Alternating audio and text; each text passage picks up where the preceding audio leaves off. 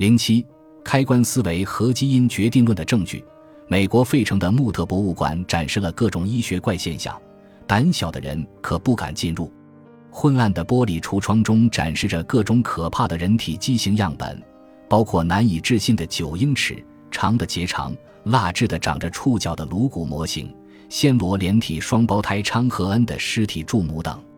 但是，直到你沿着幽暗的楼梯走到地下室，你才能见到这座博物馆最令人着迷的藏品。诡异的挂在角落里的哈里伊斯特莱克的骨骼，只有当你走近的时候，才能看出这具骨骼的与众不同之处。骨骼是扭曲的，骨头相互缠绕在一起，形成了一个如同乌龟壳一样的骨壳。首次发现这种症状是在伊斯特莱克四岁的时候，当时他在和姐姐玩耍时摔断了股骨，骨折部位不能很好的愈合，不久他的膝盖和臀部开始变得僵硬。医生在给他做检查的时候，惊讶地发现他大腿的肌肉出现了钙化，长出了骨组织。医生试图通过手术切除这些骨组织，但是术后又长出了新的骨组织，而且比之前的更多更大。几年后，他的屁股不小心撞到了取暖器，结果在原来受伤的地方又长出了新的骨组织。从那以后，伊斯特莱克就不断地接受毫无效果的手术。医生就像园丁一样，徒劳地清理着他体内出问题的骨组织，却发现新的骨组织如复仇般不断卷土重来，就像野草一样疯狂地生长。在伊斯特莱克二十五岁左右的时候，他的背部肌肉都变成了坚硬的骨头，他的脊椎骨全都长在了一起，脖子也永远地向侧面突出，他的呼吸越来越困难，因为肺无法完全扩张。他的下巴也被骨骼困住，导致他不能吃东西，而且只能咬紧牙关才能说话。在他四十岁生日的六天前，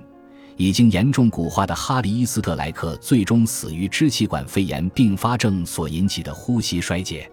这些悲剧性的医学病例告诉我们，基因可以多么无情地决定命运。伊斯特莱克的悲剧就是由一种被称为进行性肌肉骨化症的罕见疾病引起的。这种疾病会在身体修复其他组织损伤时，比如划破或擦伤的地方，诱发身体长出骨组织。这种疾病的根本原因可能在于可怜的伊斯特莱克在出生的时候有一个核苷酸错误地长在了核苷酸聚的位置上，具体来讲是长在了二号染色体中的 ACVRE 基因二百零六密码子的位置上。这种可怕的疾病是由体内六十亿个基因组中的一个错误造成的。如果将他的基因组写在纸上，那将是大约八百本圣经的长度。但是仅仅因为一个字母写在了错误的位置上，这听起来像是最微不足道的错误，伊斯特莱克就变成了雕像人，不能活动，不能说话，最终甚至不能呼吸。当想到伊斯特莱克这样的病例时，我们就难免有宿命论的想法。我们出生时都带有这样的新生突变。我们的父母并不具备的基因排列，平均来说，我们每人都有数十个全新的基因排列。这些基因排列与伊斯特莱克的基因排列的不同之处，仅仅在于他们在基因组中的位置不同。幸运的是，对大多数人来说，这些基因排列对他们的健康几乎没有影响。但是，也有数千种像进行性肌肉骨化症一样的孟德尔遗传病，由单个基因引发的疾病。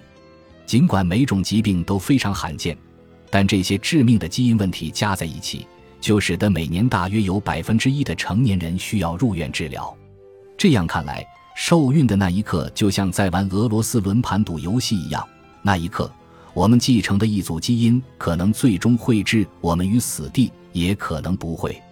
对孟德尔遗传病来说，基因型明显、直接而且几乎不可逆转的决定了表现性。这种影响虽然易于理解和研究，基因引发了疾病，但是令人恐怖。我把我们对这种影响的思考方式称为开关思维。我们认为基因就像开关一样控制着表现性。伊斯特莱克的控制进行性肌肉骨化症的开关就处于开的状态，所以他得了这种病。其他人的控制进行性肌肉骨化症的开关处于关的状态。所以他们永远不需要担心自己的骨骼会像伊斯特莱克的那样缠绕在一起。其他很多孟德尔遗传病也具有同样的原理。如果像亨廷顿舞蹈症和囊性纤维化等疾病的基因开关处于开的状态，那么你极有可能会得这些病；如果基因开关处于关的状态，你就不会得这些病。开关思维是思考基因的因果关系的一种极其直接的方法，但是它往往会误导我们。本集播放完毕，感谢您的收听，喜欢请订阅加关注，主页有更多精彩内容。